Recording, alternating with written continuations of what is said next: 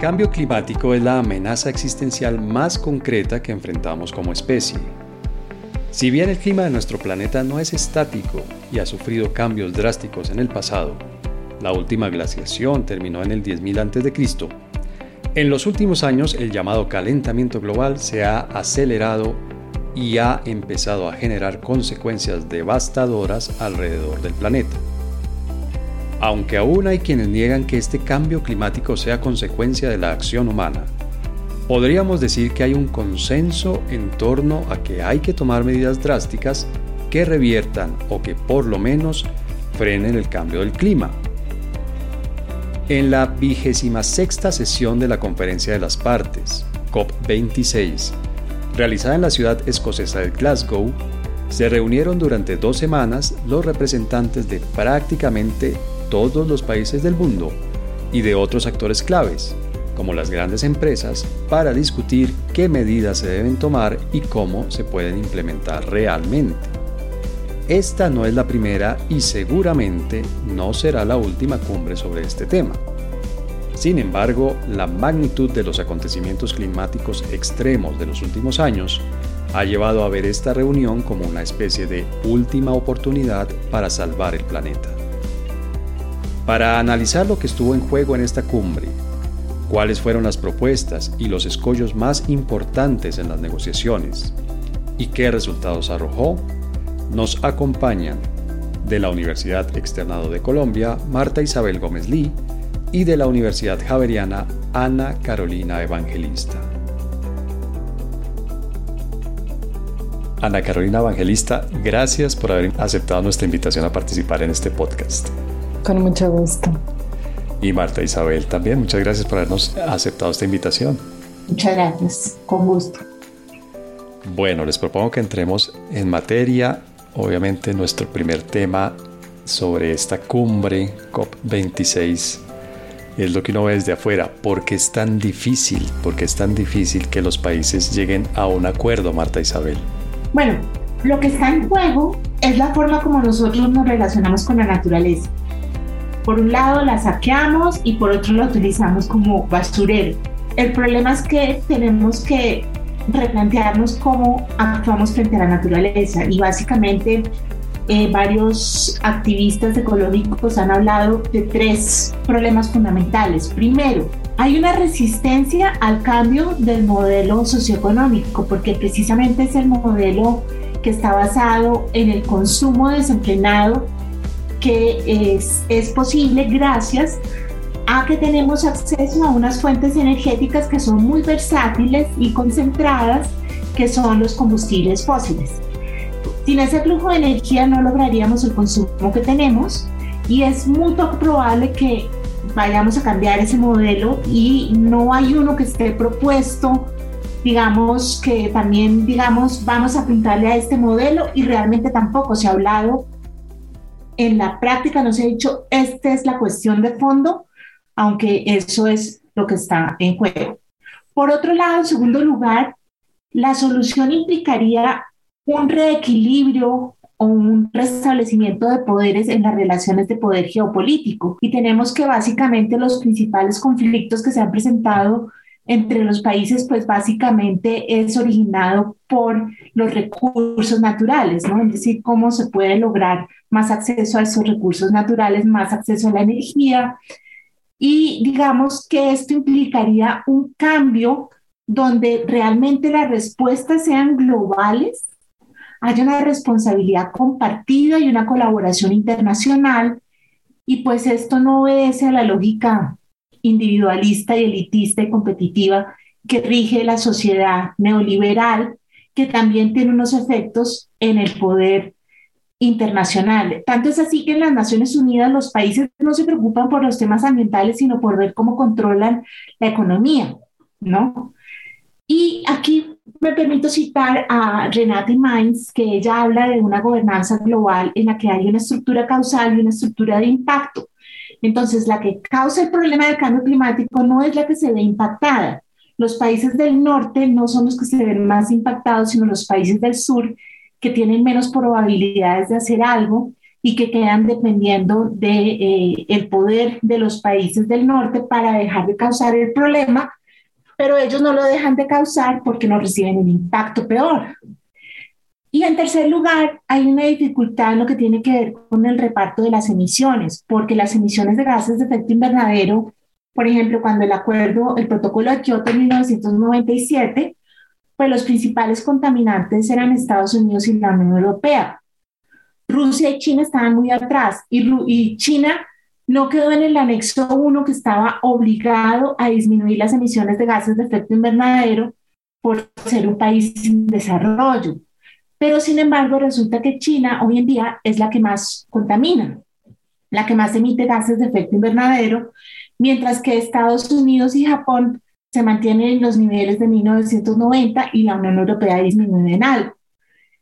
Sin embargo, ¿qué pasa? Que eh, la China lo que dice es, pero es que resulta que en contribuciones históricas, pues Estados Unidos nos triplica y la Unión Europea nos duplica. Y por otro lado están los países básicos, que son los países como son eh, Brasil, Sudáfrica, eh, India y China, que ellos dicen, no, nosotros también tenemos derecho al desarrollo y, digamos, a emitir. Siguen pensando que ellos sí pueden emitir esos gases de efecto invernadero que los otros emitieron de una manera histórica. Entonces, no es fácil ver quién va a emitir cuántos gases de efecto invernadero y básicamente son esos tres problemas los que están sobre la mesa. Bueno, Ana Carolina, aquí Marta nos plantea que es un, hay una dependencia pues ya de, varias décadas, prácticamente de un siglo, de la humanidad entera de los eh, combustibles fósiles, de origen fósil. Pero también nos plantea este tema del modelo económico.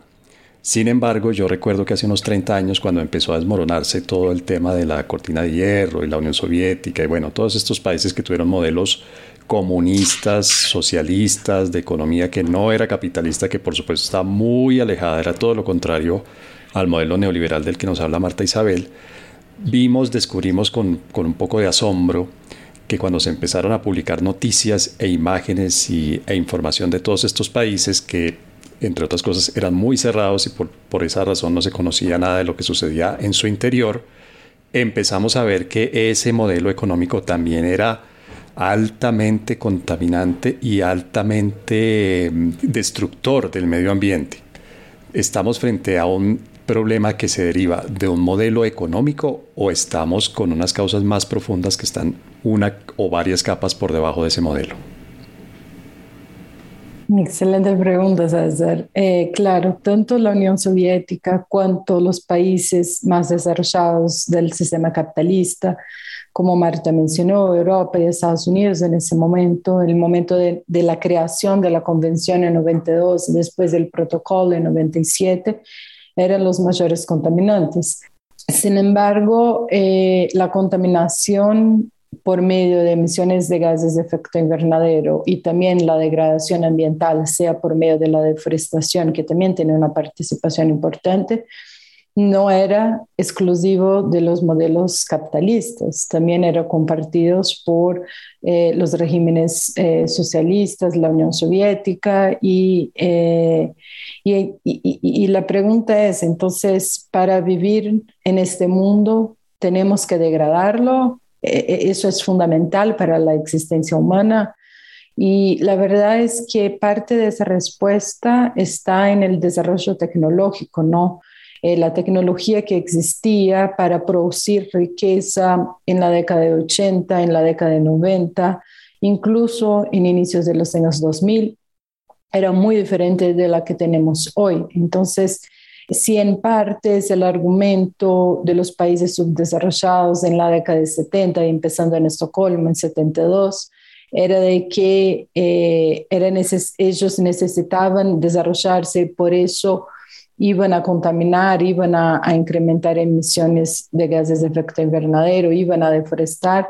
Ya no es más verdad hoy, porque cuando vemos cuáles son, por ejemplo, las principales empresas de valor de mercado, no tiene nada que ver más eh, con las grandes petroleras, son empresas de tecnología, son eh, empresas farmacéuticas. Entonces, la lógica de la economía ha cambiado bastante también eh, en, los, en las últimas décadas y especialmente por los avances de la tecnología. Por ejemplo, en varias partes del mundo hoy es más barato producir energía desde energía eólica que desde termoeléctricas. Entonces, eh, eso es algo que hay que reconocer, me parece bastante importante, porque eso nos ayuda en ese dilema, sí, podemos vivir en ese mundo sin degradarlo tanto eh, con el conocimiento que tenemos desarrollado hoy.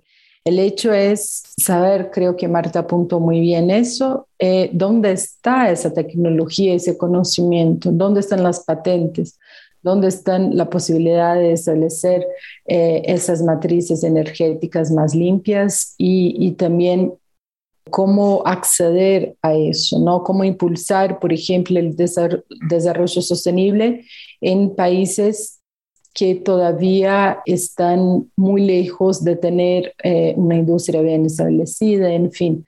Y ahí creo que, que, la cooperación internacional ¿no? y, y, la financiación, donaciones internacionales son fundamentales y eso también está en juego en la COP26.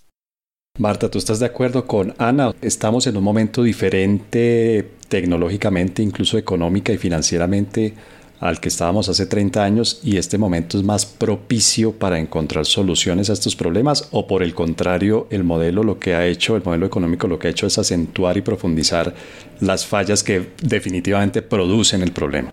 Pues yo creo que lo ha acentuado porque realmente las soluciones tecnológicas pues no son, no son la panacea y, y digamos esa división sigue estando, ¿no? Sigue estando entre los países del norte y los países del sur en materia ambiental.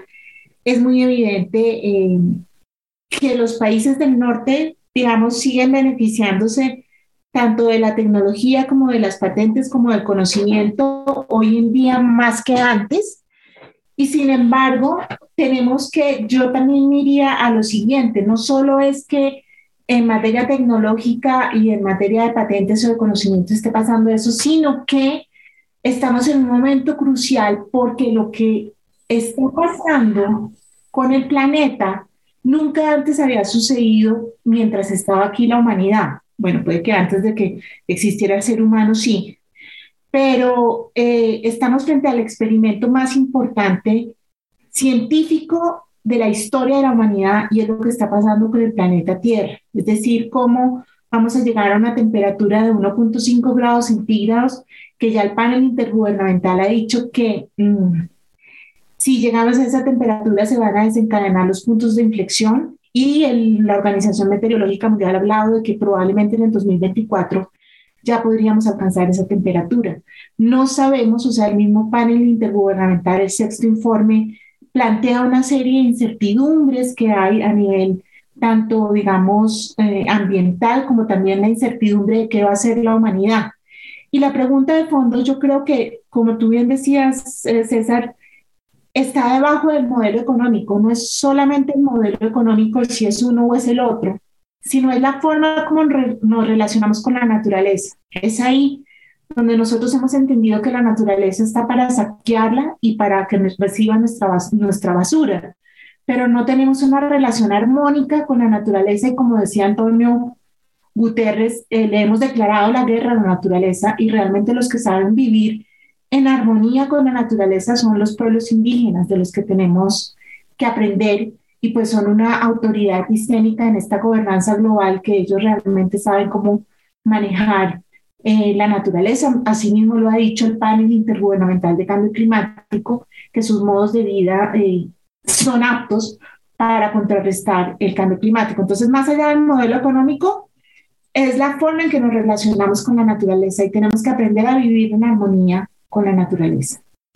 Pero a ver si te estoy entendiendo bien. Es decir, ¿tú crees que la solución es que miles de millones de personas adoptemos un modo de vida diferente al que tenemos actualmente y el modelo óptimo para eso sería el de las comunidades indígenas, los pueblos originarios, ancestrales, etc. Sí, es exactamente eso. Es, ese es mi punto. Yo sí creo que tenemos que cambiar nuestra forma de, de, actuar frente a la naturaleza, tenemos que respetarla, tener una relación filial, como la tienen los pueblos indígenas, como la ven como la madre tierra, que, que, que, realmente tiene que haber una ética diferente, una forma de relacionarnos con la naturaleza. Nosotros, incluso las mismas ciencias sociales, desde que empezaron, no han tenido en cuenta la naturaleza. Cuando el contrato social y, y, y Hobbes, y, por ejemplo, no se tuvo en cuenta la naturaleza, sino solo se tenía en cuenta el otro, que era eh, la otra persona que yo me relaciono, pero no cómo me relaciono con la naturaleza, no cómo ese factor de la naturaleza influye en las decisiones que, estoy, que se están tomando.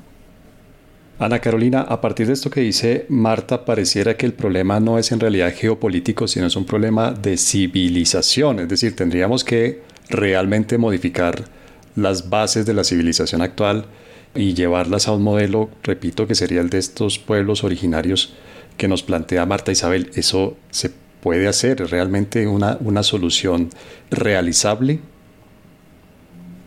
Bueno, eh, yo estoy de acuerdo con Marta en el punto de que las sociedades actuales basadas en el hiperconsumismo, eh, hipermaterialismo, eh, es parte de nuestro problema, ¿no?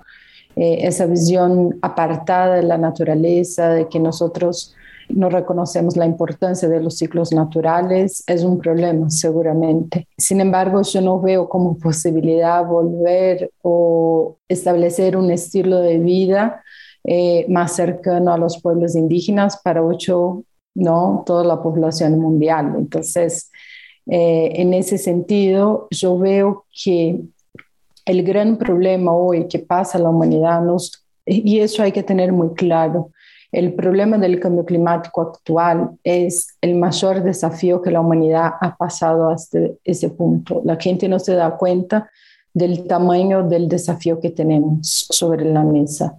Eh, y es un desafío político hoy, yo veo como un desafío político de cooperación es la primera vez la humanidad tiene que cooperar sí o sí eh, para garantizar eh, la vida como conocimos en ese planeta. Ese es el punto central y, y, creo que la gente no se dio cuenta completamente todavía, ¿no? ¿Por qué? Y ahí el gran desafío de los problemas ambientales, ¿no? Son problemas de bien común cómo regulamos eh, las emisiones de gases de efecto invernadero que no sean de manera cooperativa entre todos los, los países del mundo, entre todos los actores, el sector privado, las universidades, la sociedad civil. Eh, los gases de efecto invernadero, yo siempre menciono eso en mis clases, no respetan fronteras. Entonces, no hay como decir, no, no, no, no, e-, ese CO2 está acá desde el lado de la frontera, así como el otro así como no hay cómo controlar las migraciones de las ballenas en los océanos y la basura en los océanos. Por lo tanto, eh, son problemas fundamentalmente internacionales y que nosotros solo vamos a solucionarlos con una cooperación entre todos los actores involucrados en esos procesos. Y ahí es el gran desafío, ¿no? Y creo que eh, todas las COPs eh, hasta hoy, ¿no? 27 años de COP, estamos en la 26 porque el año pasado no, no tuvimos por, por la, la, pandemia, eh, no lograron solucionar. Esa es la gran frustración.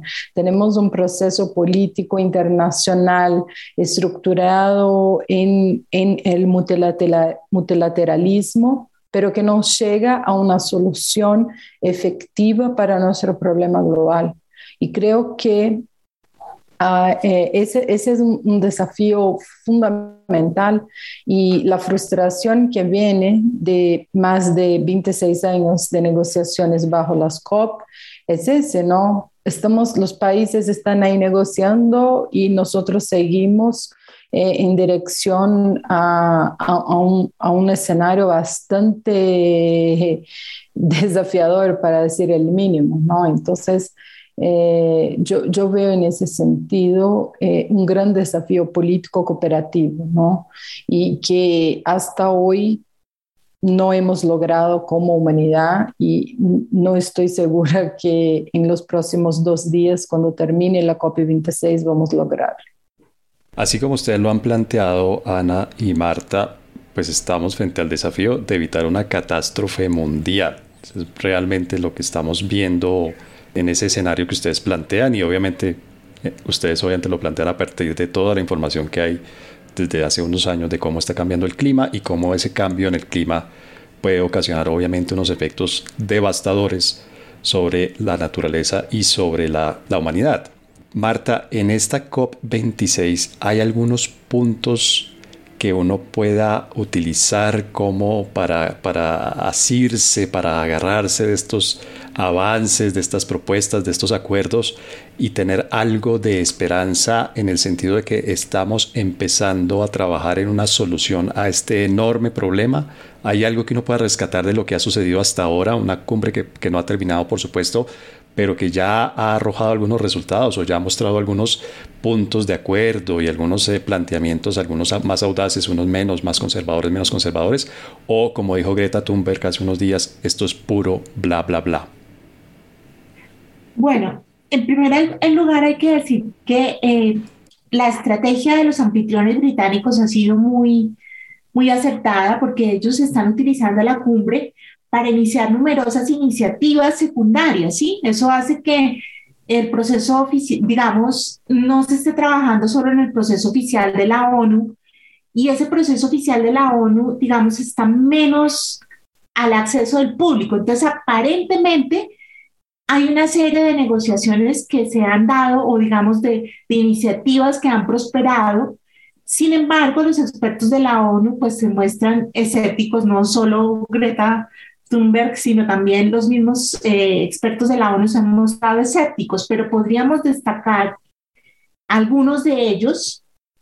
Por ejemplo, el acuerdo del metano, que ya desde antes de la cumbre pues se había hablado de que era muy importante que por medio del metano se podían obtener un impacto superior porque el metano resulta que a diferencia del dióxido de carbono tiene un potencial de calentamiento global de 28 puntos, mientras que el dióxido de carbono tiene un, potencial de calentamiento de 1.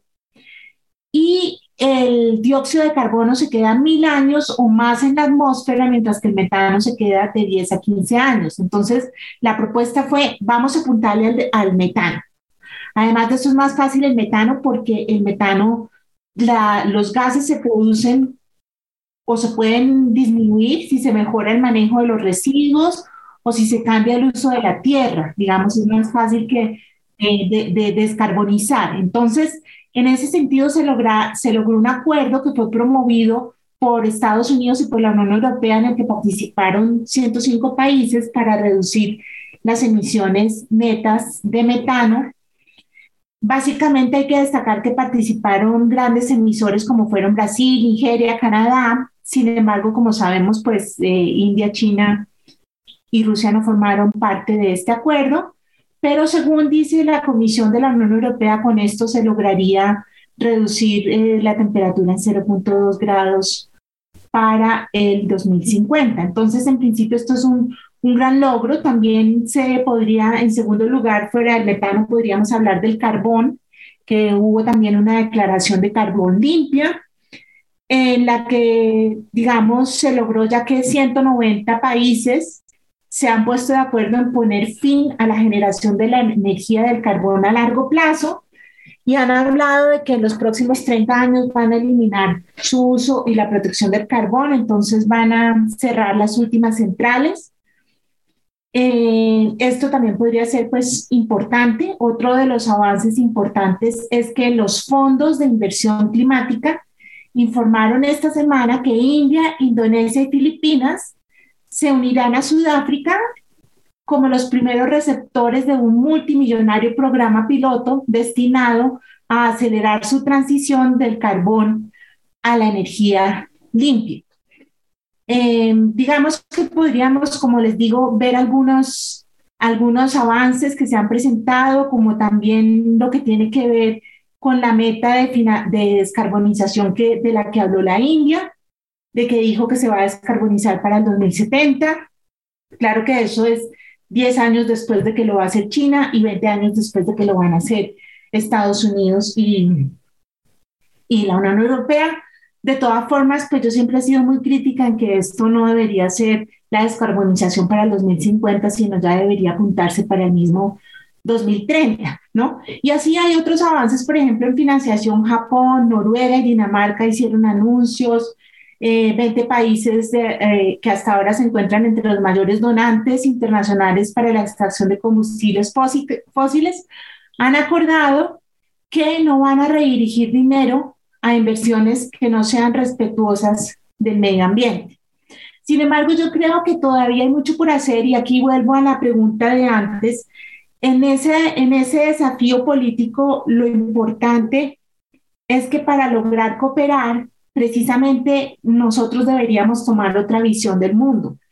Mm, los estados deberían estar guiados por otra visión del mundo que sea realmente la de cooperar, que no sea la de la codicia. Y por eso me refiero a los pueblos indígenas como una forma de ver la naturaleza para vivir en armonía con ella y no, como les decía al principio, los principales conflictos bélicos son precisamente para tener acceso a los recursos naturales estratégicos, la geopolítica, sino que realmente cambiemos esa forma de ver el mundo y, y, los mismos líderes mundiales cuando tomen estas decisiones tengan un cambio estructural, no están demostrando estos importantes eventos que, como les digo, son muy estratégicos o como, digamos, se ven muy exitosos y uno podría decir, no, la cumbre está siendo un éxito, pero realmente a la hora de la verdad, los cambios sustanciales de cooperación, pues hay mucho que decir. Bueno, Ana Carolina, allí Marta nos da unos elementos para ser optimistas y creer que podríamos ir en la dirección correcta en el sentido de conseguirle una solución o por lo menos palear un poco esto que está sucediendo. ¿Cuáles serían los puntos negativos de esta COP26? ¿Cuáles son las mayores decepciones que tú has tenido en el seguimiento que le has hecho al desarrollo de la cumbre? Yo, yo creo que las frustraciones vienen antes de la COP, ¿no? El proceso de, de registro, de la participación de organizaciones de la sociedad civil, eh, la financiación para ir a Glasgow hay, hay, que tener eso en cuenta, ¿no? Todavía para la mayoría de los países estamos en una pandemia bastante fuerte. Hay muchos países que todavía no tienen vacunas. Entonces, creo que hay que, no podemos olvidar que esa es una COP en medio de una pandemia y que mucha gente eh, que debería tener más espacio de participación no está teniendo porque ni siquiera logró llegar a Glasgow. Entonces, eso es bastante importante tener en cuenta, aunque la virtualidad ha facilitado o no ha facilitado para todos, ¿no? Eh, de hecho, no sé si han visto la foto del primer ministro de Tuvalu grabando su mensaje para la COP con eh, el agua en, en casi en el pecho para decir, miren, yo no estoy ahí, pero somos, mi país es uno de los mayores perdedores de la posibilidad de no llegar a un acuerdo sustancial al final. Entonces creo que tenemos una frustración que antecede el evento en, que estamos observando ahora. Y además en Glasgow, eh, el hecho de que, por ejemplo, Estados Unidos, China no han firmado el acuerdo para dejar eh, la construcción de nuevas centrales de carbón fue una frustración muy grande, ¿no?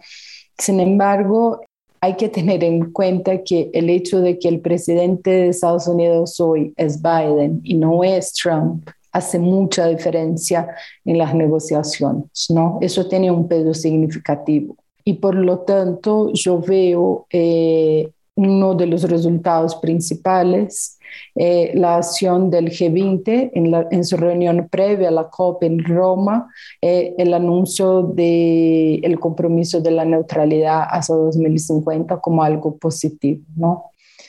sin embargo, como Marta mencionó, en una COP se negocian un montón de acuerdos, ¿no? Hay una hay una diversidad enorme de acuerdos. Yo veo el acuerdo para la deforestación fundamental también y fundamental para nuestra región. El hecho de que Brasil y Colombia, los mayores eh, países con, con, números de deforestación que tienen una participación central en sus emisiones de gases de efecto invernadero han firmado. Eso fue algo que yo no esperaba y que salió por fin. Entonces, eso es algo, una noticia excelente. Sin embargo, su implementación vamos a tener que dar seguimiento en los próximos años. Y eh, una cosa que todavía no está, no está concreta, vamos a tener que esperar hasta el cierre de la conferencia, es la negociación sobre daños y pérdidas, que es fundamental y tiene un impacto en los países subdesarrollados, especialmente en los países que son altamente vulnerables eh, en relación al cambio climático, como Tuvalu, que yo mencioné anteriormente. Entonces, yo veo ahí un punto que puede ser que sale, ¿no? Eh, escuché de algunas personas que están en Glasgow que puede ser que sal, salga una, una, resolución sobre daños y pérdidas, eh, pero puede también no salir. Entonces, eso todavía, faltando dos días para terminar la cumbre, eso es, eso es incierto. Y creo que sería un señal muy importante de los países desarrollados diciendo, no, estamos comprometidos de verdad y creo que eso podría facilitar las negociaciones que seguramente van a quedar pendientes sobre el libro de reglas de París que van a eh, tener seguimiento en los próximos meses y en la próxima COP. Entonces, si se logra llegar a un acuerdo sobre pérdidas y daños, yo creo que eso puede facilitar las futuras negociaciones, pero todavía no tenemos ese resultado, entonces hay que estar atentos.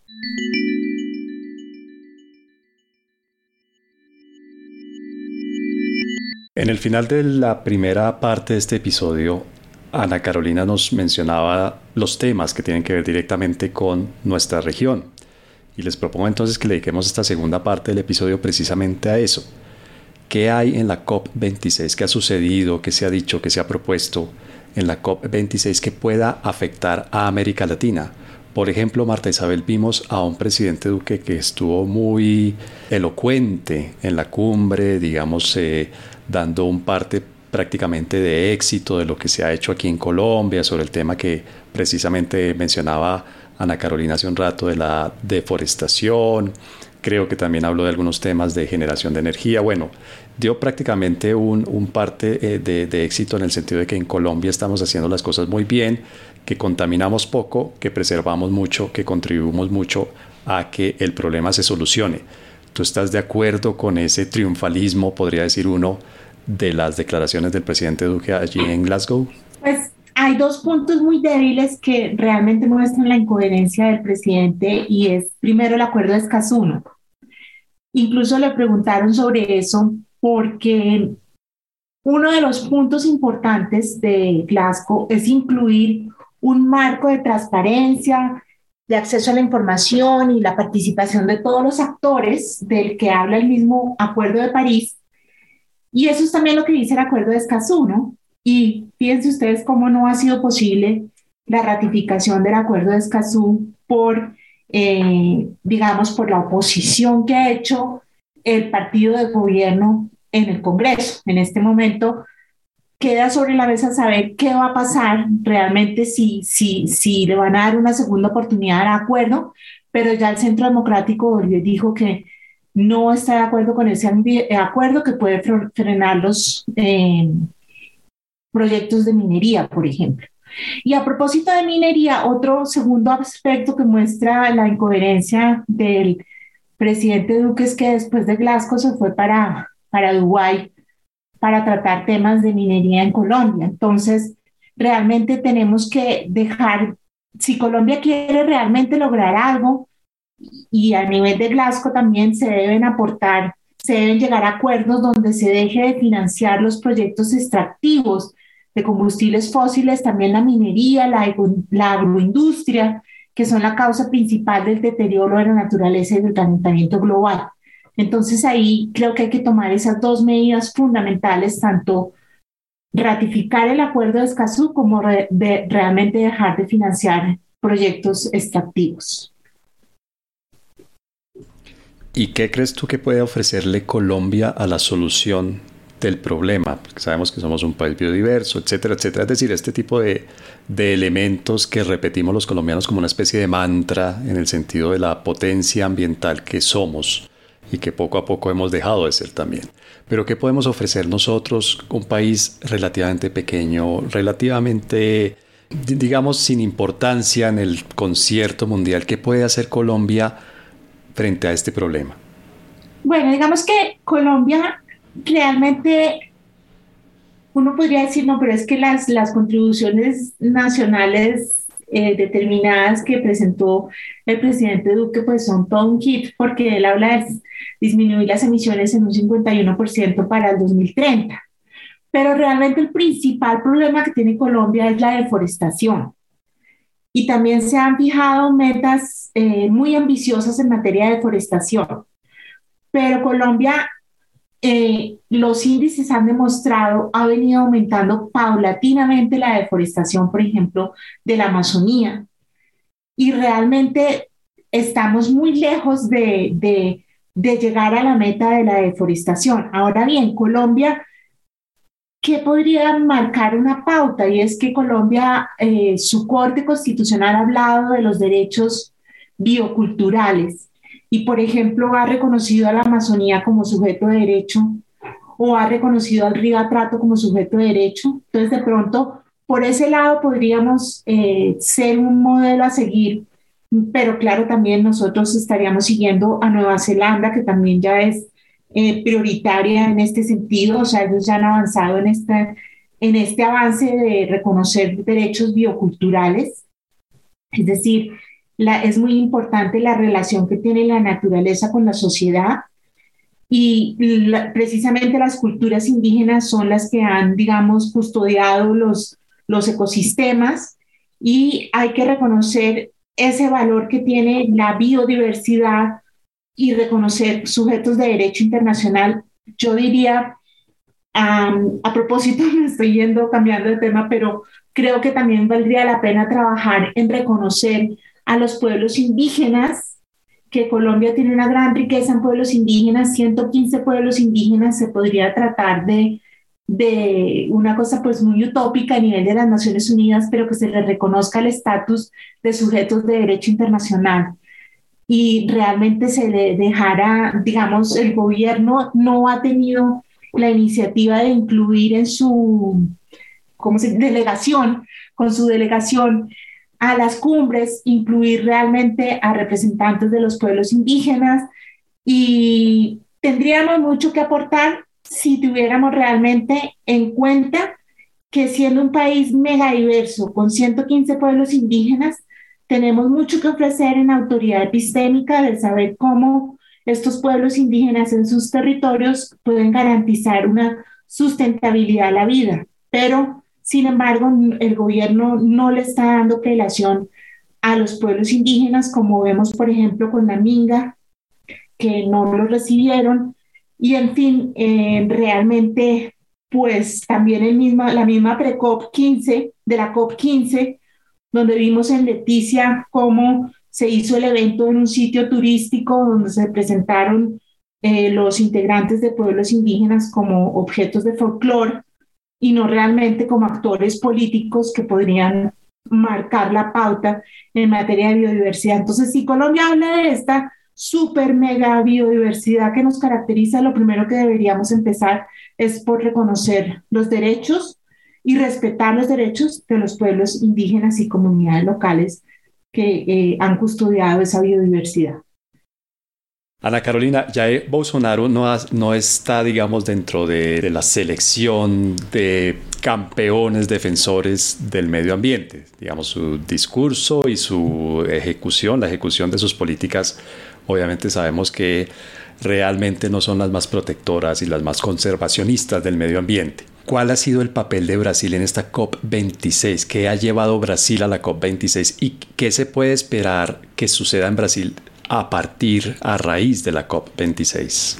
Bueno, Bolsonaro no fue a Glasgow, no, había mucha expectativa, se iba, no iba, no fue, y no fue por una razón muy obvia. Nadie quiere saber de Bolsonaro.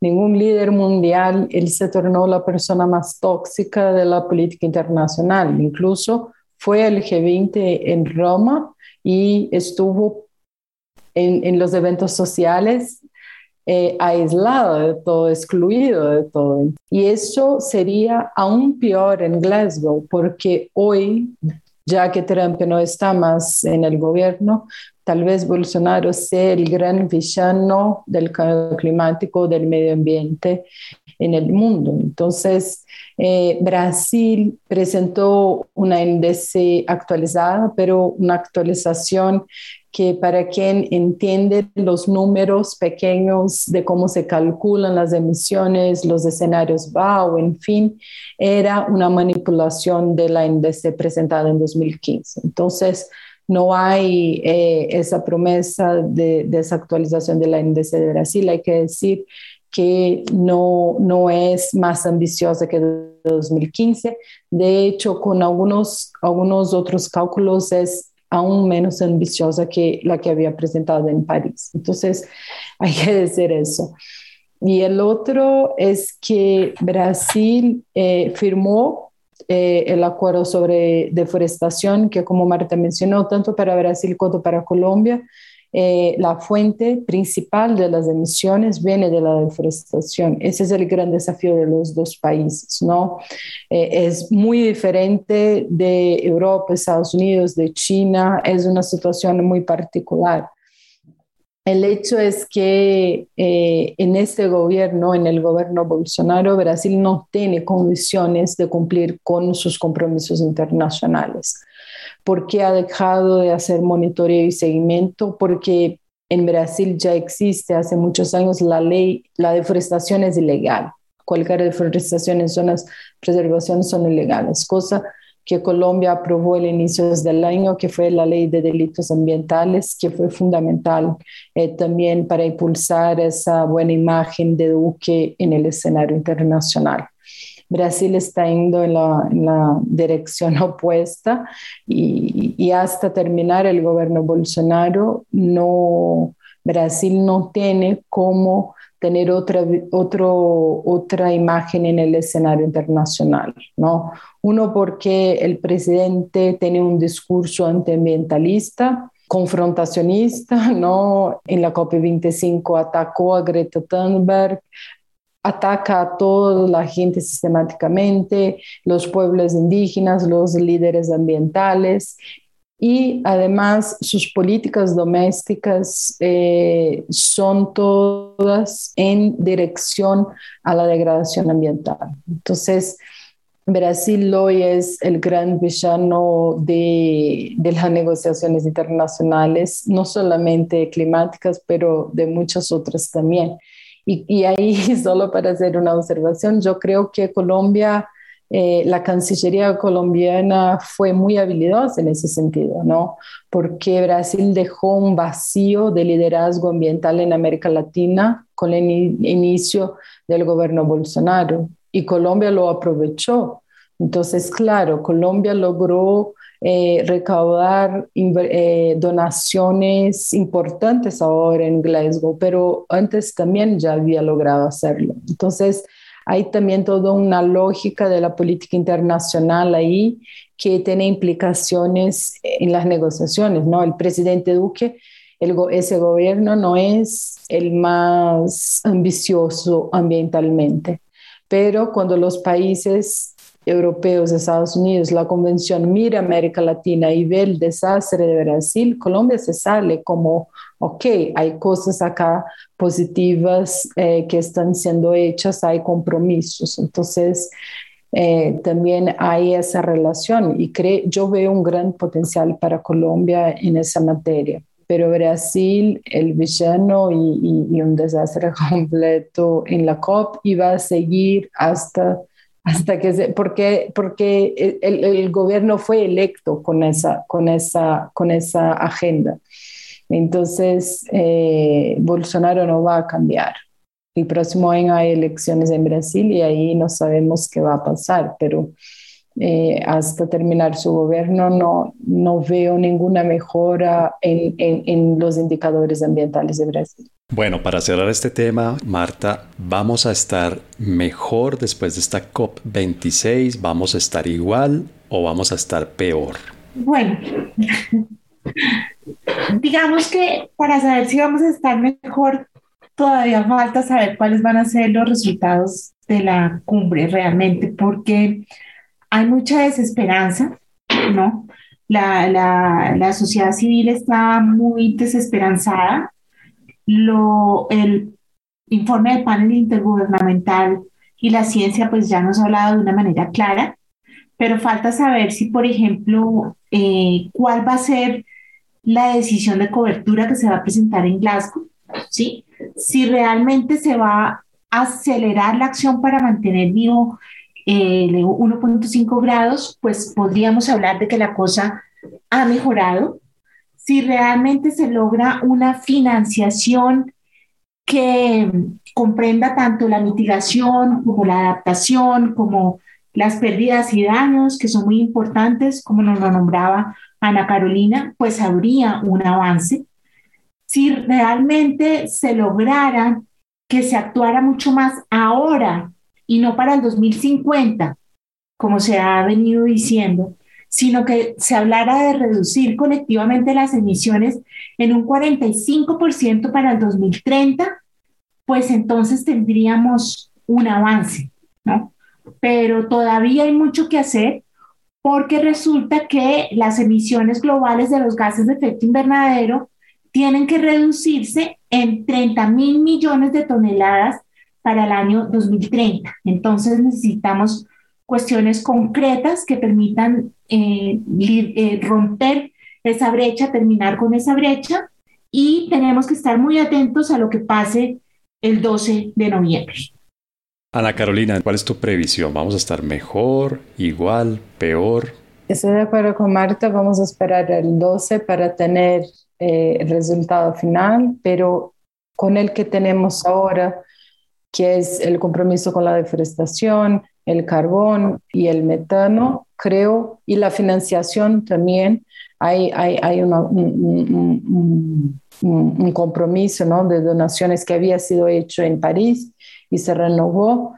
Estamos mejor en relación al pasado, estamos un poco mejor, pero no estamos ni cerca de eh, el que deberíamos estar. Entonces, estamos, hay un incremento eh, pero no hay una transformación sustancial que nos garantice que no estamos, que, no, que, vamos a lograr evitar un desastre climático. Entonces, eh, un poco mejor que antes, pero todavía muy lejos de, de donde deberíamos estar. La recomendación bibliográfica de Coordenadas Mundiales. Bueno, Marta Isabel, la gente que quisiera tener más información, más y mejor, obviamente no estamos hablando solo de cantidad, sino de calidad también, ¿a dónde puede acudir por información sobre todo este tema de cambio climático, de las cumbres internacionales, de la COP26, etcétera, etcétera? Les recomiendo el libro Ahora o Nunca, Gobernanza, Coproducción y Bioeconomía contra el Cambio Climático. Es un libro que publicamos en la Facultad de Finanzas, Gobierno y Relaciones Internacionales en junio de 2021 y comprende un examen muy acucioso donde también nos muestra cuáles son los retos que tenemos nosotros como ciudadanos de este planeta y particularmente la academia. Eh, además de eso, también les recomiendo el blog de Coordenadas Mundiales. Hemos publicado algunos artículos al respecto y pues ahí también nos mantenemos al tanto de las últimas noticias. Ana Carolina, ¿y cuál sería tu recomendación? La primera, creo que las redes sociales de la juventud que está participando en Glasgow están súper ricas.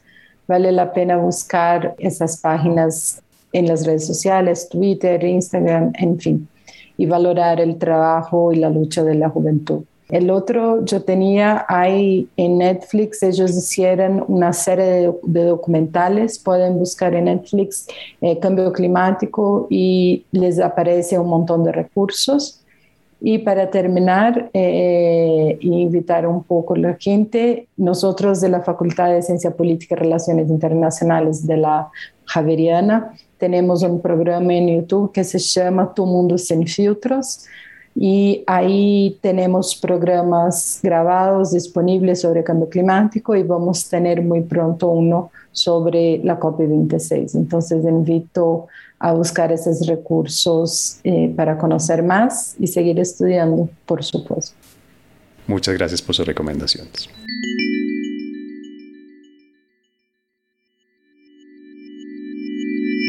Ay, bueno, uno no sabe con toda esta información que ustedes muy amablemente y muy generosamente nos han dado hoy, no solamente información, sino el análisis de lo que está sucediendo.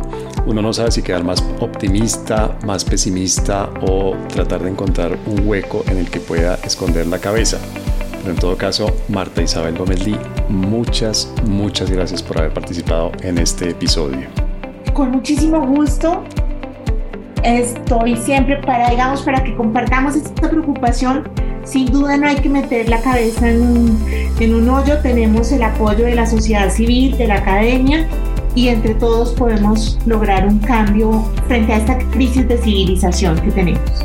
Y a ti, Ana Carolina, también muchas, muchas gracias por habernos acompañado hoy. Gracias por la invitación y seguimos luchando contra el cambio climático y buscando información. Gracias. Y luchando contra los villanos que atacan al clima. Seguramente.